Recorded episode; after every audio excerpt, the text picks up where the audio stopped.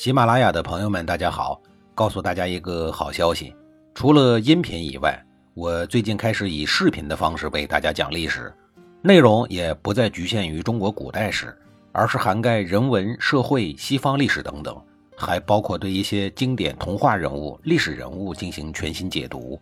欢迎大家在微信视频号里搜索“志明侃历史”，同志的志，光明的明，调侃的侃，历史故事的历史，我在视频里等你。上一集里，我说到了孔子的大弟子子路找人问经，结果不成功的事儿。子路没有打听到渡口，只好把长举和桀逆两位隐士的话转述给老师。孔子听了以后，那心里头是相当的难受啊。过了好大一会儿，孔子若有所思地告诉他的弟子说：“人是不能和飞鸟走兽为伍的，鸟是飞的，在天空中可以自由地飞翔。”兽是山林中的，可以无忧无虑的行走。人呢，人各有志，只有各走各的路好了。可是现如今，我们不和世上的人打交道，还能和谁打交道呢？如果天下太平，符合正道，我们也没有必要这么辛苦周游列国，力图改变这个乱世啊！孔子感叹完以后，紧接着又和普通的世人打交道了。后来，在一位农夫的指点下，孔子和他的弟子们终于在太阳快落山的时候找到了渡口，并顺利到达了叶邑。后人为了纪念孔子以及他的弟子路过这儿，便把子路问津的那条河叫子路河。在我们中国的语言库中，指点迷津的典故出处就是这儿。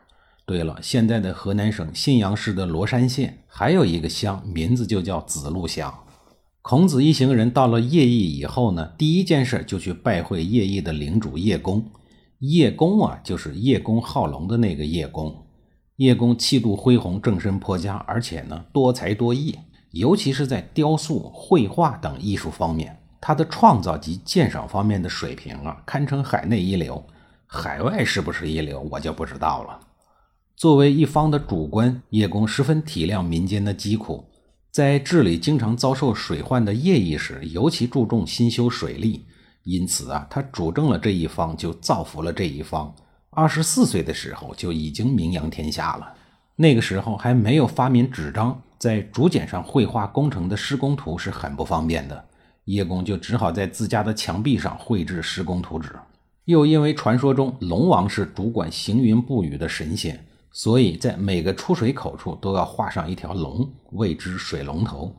这回知道你家的水龙头为何单单叫水龙头，而不叫水凤头、水蛇头了吧？邻居们看到他家的墙壁上画了那么多条龙，偏偏又只画龙不画凤不画云，就以为他喜欢龙是出于真心的，于是就流传出了叶公好龙的故事，流传到了我们的小学教材中。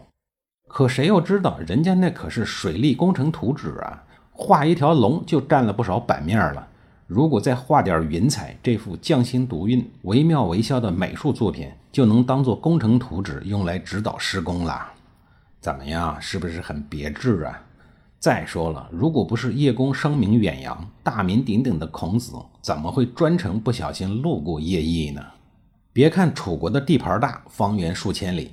但却是远离华夏主流文化的中心，一向被中原人视为蛮夷之地，并且楚国的国君呢，又很多是妄自尊大的，本来是一个不入流的第四等的子爵，却建称为王，简直是目无礼法，无法无天。春秋时代，在中原人士的心目中，周天子才是唯一合法的王爷。孔子主张克己复礼，最讲究正名了。这会儿与楚国人叶公邂逅。等于默认了人家称王。叶公见到孔子以后，赶紧虚心的问政。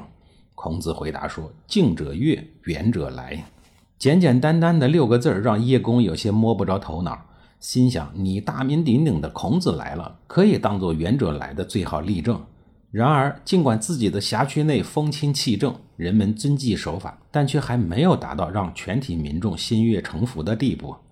又过了几天。叶公问子路说：“您的老师孔子是一个什么样的人呀？”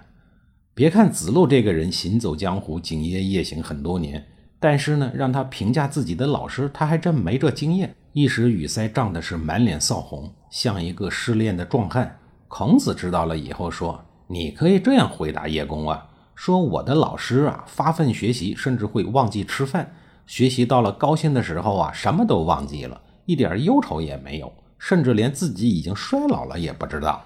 孔子这样评价自己，在一般人看来呢，可能有点自夸。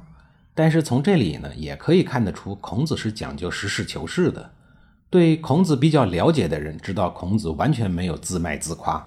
对于谦虚这个词儿来讲，谦虚是指人对一些事物、知识，因为不懂、不知道，所以才谦虚，并不是说对自己明明已经知道的，却非要说不知道，那就是虚伪啊。从这里可以看得出，孔子是真实的，不加以矫饰的。孔子的学生来自五湖四海，尤其在北方地区有着深厚的根基。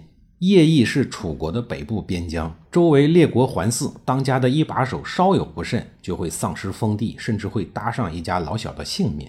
因此啊，叶公比楚国的任何人都渴望结交到中原人士。假如能得到人家的认可，让叶邑的这份家当传承下去，到那个时候，谁还会说自己这个公爷名不副实呢？所以这会儿孔子来到了邺邑，叶公是打算好好的与人家沟通一下的。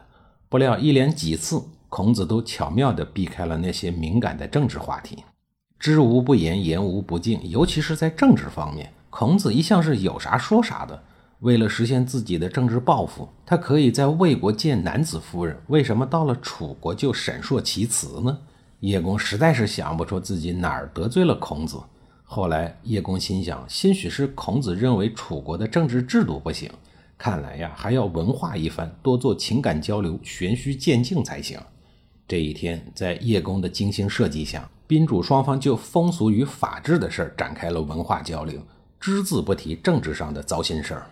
叶公先打开了话匣子，为了使氛围愉悦轻松，他先是对楚国百姓一顿的猛夸，比如什么正直啊、忠孝啊、遵纪守法呀等等，听上去呢确实是像那么回事，但又让人感觉很空泛。孔子就问：“您能举一个例子来佐证一下吗？”孔子的这个问题可以说正中叶公的下怀了。那么叶公是怎么举例的呢？孔子又是怎么怼回去的呢？下一集里啊，我再给您详细的讲述。